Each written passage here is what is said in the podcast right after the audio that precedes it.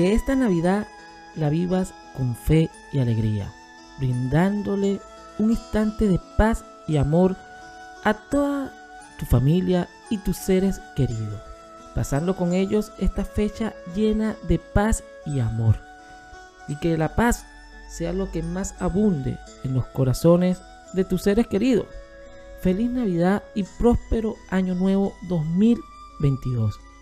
Desde Inteligencia Creativa y quien conduce este espacio, César Alejandro Ferrer, te presentamos la serie de la magia de la Navidad. Feliz Navidad. Escuchen cada episodio de Inteligencia Creativa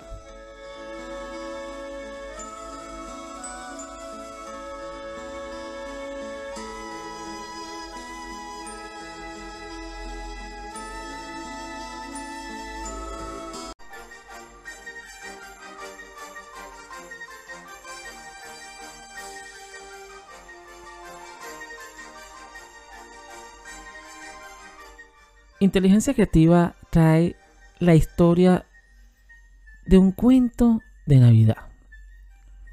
Scrooge era un señor de puño apretado, un viejo pecador, exprimidor, escurridizo, codicioso, retador y muy, pero muy avaricioso. Duro y encerrado en sí mismo, que tenía un negocio junto con su difunto amigo Marley, quien hace siete navidades, porque era Navidad, había muerto. Nadie en las calles le hablaba, pues sabían bien la respuesta venidera de lo que quería decir el señor Scrooge. La mañana anterior a la víspera de Navidad, Fred, el sobrino de Scrooge, lo visita en su despacho para desearle felices navidades e invitarlo a cenar a su casa.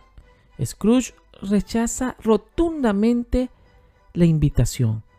Es grosero y juzga a su sobrino por no tener mucho dinero. Fred, a pesar de la negativa de su tío, se retira amablemente y sin enojo alguno. Poco después, un par de caballeros le pidieron a Scrooge que hiciera un donativo caritativo para la gente pobre. No obstante, y como era de esperarse, Scrooge se negó a ayudarlos y cuestionó la utilidad de los asilos y las cárceles para la gente necesitada. Bob Cratchit, empleado de Scrooge, quien ganaba tan solo 15 chelines, estaba transcribiendo cartas en una pequeña oficina y pasaba un frío intenso. Pues Scrooge ahorraba hasta para el carbón. Este esperaba que fuera la hora de salida para regresar a casa con su familia y festejar la Navidad.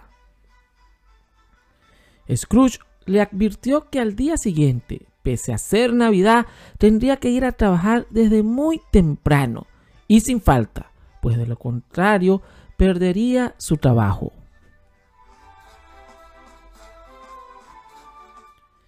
Cuando eh, Scrooge regresó a su casa, sintió que el ambiente estaba especialmente extraño y muy misterioso. Pero ignorando dicha percepción, se colocó su camisón y gorro de dormir. Cuando éste estaba sentado en un sillón, se oyeron estruendos y campanas en toda la casa. Y el espectro de su difunto socio, Marley, apareció ante él, cargando cadenas que representaban su penitencia por haber sido mezquino y avaricioso toda su vida. En principio, Scrooge no quiere creer lo que ven sus ojos, pero los estruendos y gritos de Marley lo someten a escuchar. Marley hizo su aparición para advertirle a Scrooge que debido a su comportamiento él estaba destinado a viajar sin descanso y que aquello también le iba a ocurrir a él de no cambiar su actitud. Por ello, le daban la oportunidad de reivindicarse. y tres fantasmas se encargarían de visitarlo en las noches consecuentes a la una de la mañana. Cuando el fantasma de Marley salió por la ventana, Scrooge se dispone a dormir.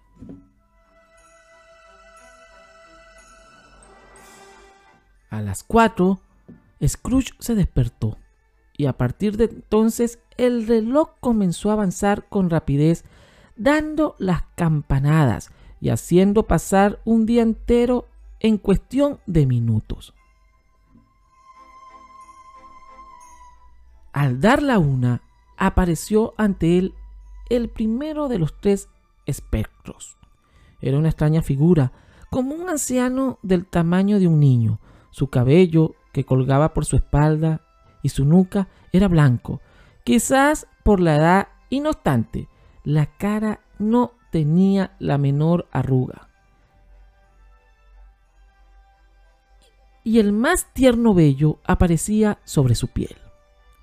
Los brazos eran muy largos y musculosos, las manos, las piernas y pies igual, como si su presión fuese de una fuerza inusual. Vestía una túnica del blanco más puro y alrededor de su cintura llevaba un lustroso cinturón, cuyo brillo era hermoso. Sostenía una rama de fresco y verde acebo en la mano y en contradicción con el emblema del invierno, su vestido iba adornado con flores veraniegas. Desde la coronilla de su cabeza irradiaba una luz clara y brillante, y usaba una gran gorra que ahora sostenía debajo del brazo.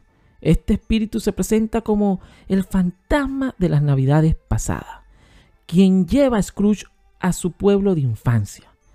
Ambos entran en una casa antigua, donde observan a Scrooge de niño y leyendo un libro e imaginándose historias, el viejo Scrooge siente enorme gusto y nostalgia al recordar aquellos momentos cuando viajaba con la imaginación. Poco después lo lleva a la misma casa, pero Scrooge ya es un poco mayor y su hermana alegre y hermosa lo visita para llevarlo a casa con su padre para la Navidad. Scrooge recuerda con amor a su hermana, quien murió poco después de haber tenido a Fred su sobrino.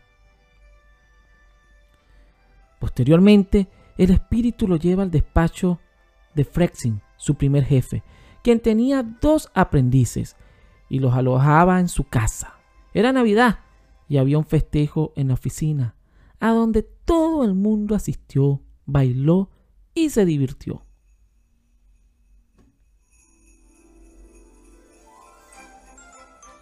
Y Scrooge se sintió en aquel momento la necesidad de hablar con su empleado Charcy. Después el espíritu lo lleva a verse más grande, codicioso y con ojos de lucro, discutiendo con su novia, quien le reprocha haber cambiado porque se ha dejado atrapar por la avaricia. Ella le advierte que lo dejará, pues el ídolo del oro lo ha desplazado. Ante esto, Scrooge le suplica al espíritu no ver más, pero éste le toma por los brazos y lo lleva a la casa de Vele, su antigua novia, en compañía de sus hijos y su marido. Este último le comenta a Vele que ha visto a Scrooge completamente solo y que su socio, Marley, está a punto de morir. Scrooge le suplica al fantasma no ver más, que pare la tortura y al regresar a casa cae en un profundo sueño.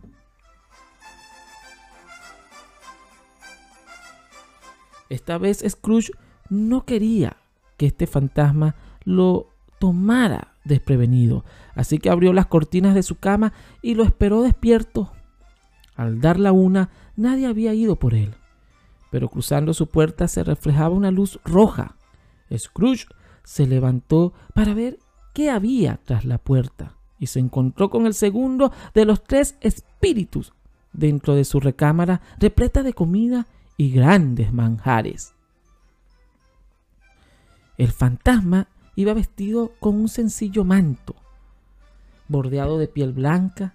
Esta prenda colgaba tan suelta de su amplio pecho desnudo como si se cayera o estuviera escondida por algún artificio. Sus pies se observaban debajo de los amplios pliegues de la prenda.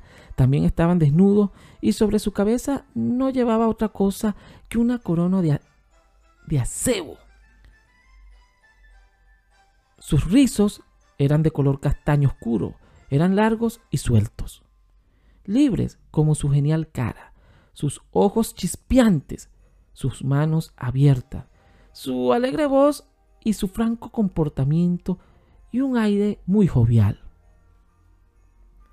En su cintura lucía un antiguo cinto, pero no había ninguna espada en él, y la antigua vaina estaba guardada.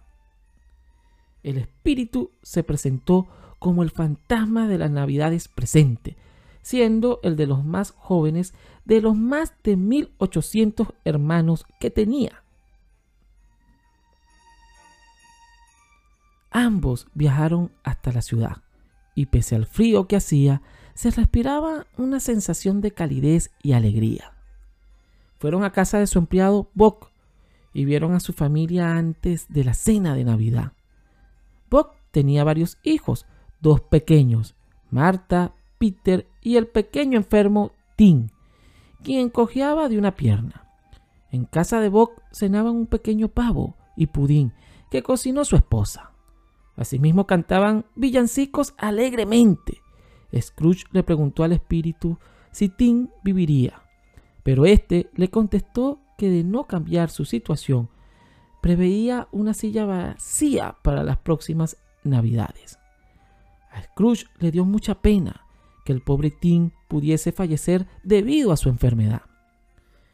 De allí partieron a la casa de Fred, su sobrino, quien festejaba la Navidad en compañía de su familia. Brindaba por el tío Scrooge pese a su negativa y burla respecto a la celebración. Scrooge estaba muy emocionado al ver la reunión, pues jugaban a la gallina ciega y todos se divertían mucho. Él deseaba poder haber estado en ese festejo. De regreso a la casa, Scrooge comenzó a envejecer de los pliegos de su manto.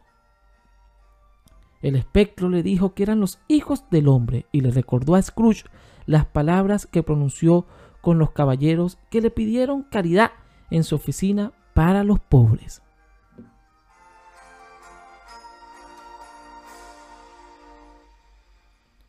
El último de los tres fantasmas. En punto de las doce de la noche, el espíritu desapareció y Scrooge divisó un fantasma solemne, con sábana blanca, que venía cual la niebla por el suelo, en su dirección. El fantasma se acercaba lenta y gravemente en silencio. Parecía desparramar mucha pesadumbre y misterio. Iba arropado con una prenda negra que le escondía la cabeza, la cara, su forma y no dejaba nada visible, excepto una mano extendida. Scrooge le preguntó si era el espectro de la Navidad por venir, pero el fantasma no contestaba ni pronunciaba una sola palabra. Únicamente señalaba con su mano la dirección. Scrooge le seguía en la sombra de su manto. Primero fueron a la ciudad y escucharon a varios hombres de negocios que Scrooge conocía. Hablaban de la muerte de alguien. Después visitaron la casa de un señor que le compraba a unas mujeres las cortinas de cama y ropas del difunto, cual aves de rapiña. El siguiente lugar que visitaron fue la casa de una pareja que discutían sus deudas, dado que la persona a la que le debían había muerto. Sin embargo, cualquier cosa era mejor que seguirle debiendo al difunto. Posteriormente fueron a la casa de Bock y se percibía la ausencia de Tim y la profunda tristeza que ésta provocaba en sus familiares. Asimismo, Bob platicaba que había visto a Fred, el sobrino de Scrooge, quien fue muy amable con él e incluso le ofreció trabajo a su hijo Peter. Finalmente fueron al cementerio y el fantasma señalaba una lápida en particular, en la cual estaba inscrito el nombre de Scrooge. Por tanto, éste le suplicó que le permitiera reivindicarse y que de ahora en adelante honraría todas las navidades. Pese a toda la súplica, el fantasma rechazaba el pedido de Scrooge. El espectro se convirtió en la columna de su cama, permitiéndole sentarse y liberarse. infinitamente feliz, Scrooge recibió una segunda oportunidad.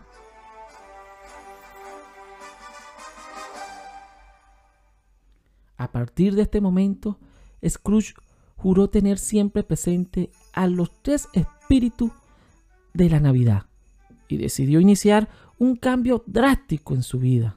Al salir a la calle comprendió que aquel día era la víspera de Navidad, así que le encargó a un muchacho comprar el pavo más grande de la tienda para enviarlo en el anonimato a la casa de Bob. Inmediatamente después se encontró con el Señor que le habría pedido caridad para los pobres y Scrooge le ofreció una suma muy considerable y grande. No se detuvo para ir a la casa de su sobrino y pasar la Navidad en compañía de su familia. A la mañana siguiente, Scrooge esperaba a Bob en la oficina, quien llegó un poco tarde. Scrooge lo regañó por su tardanza, pero era parte de una farsa para notificarle que le aumentaría el sueldo y que le ayudaría a sobrellevar los problemas de la enfermedad de Tim. Scrooge cambió radicalmente, se volvió bueno y generoso. Tim, quien no murió, tuvo a Scrooge como un segundo padre. A, veces la gente se reía del cambio de Scrooge, pero él era feliz.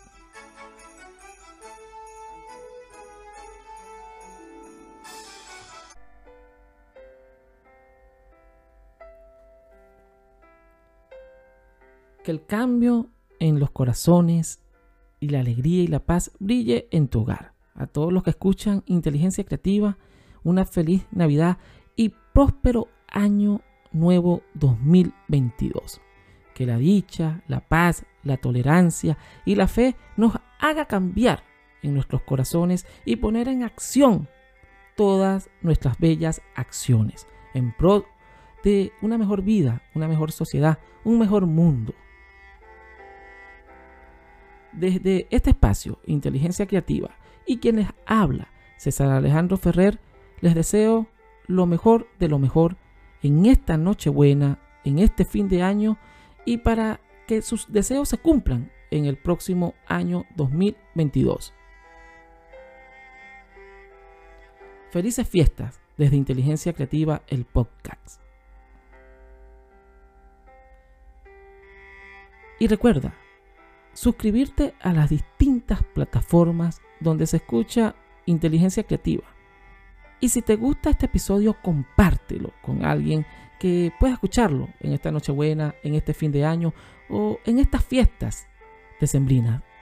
Inteligencia creativa, el podcast.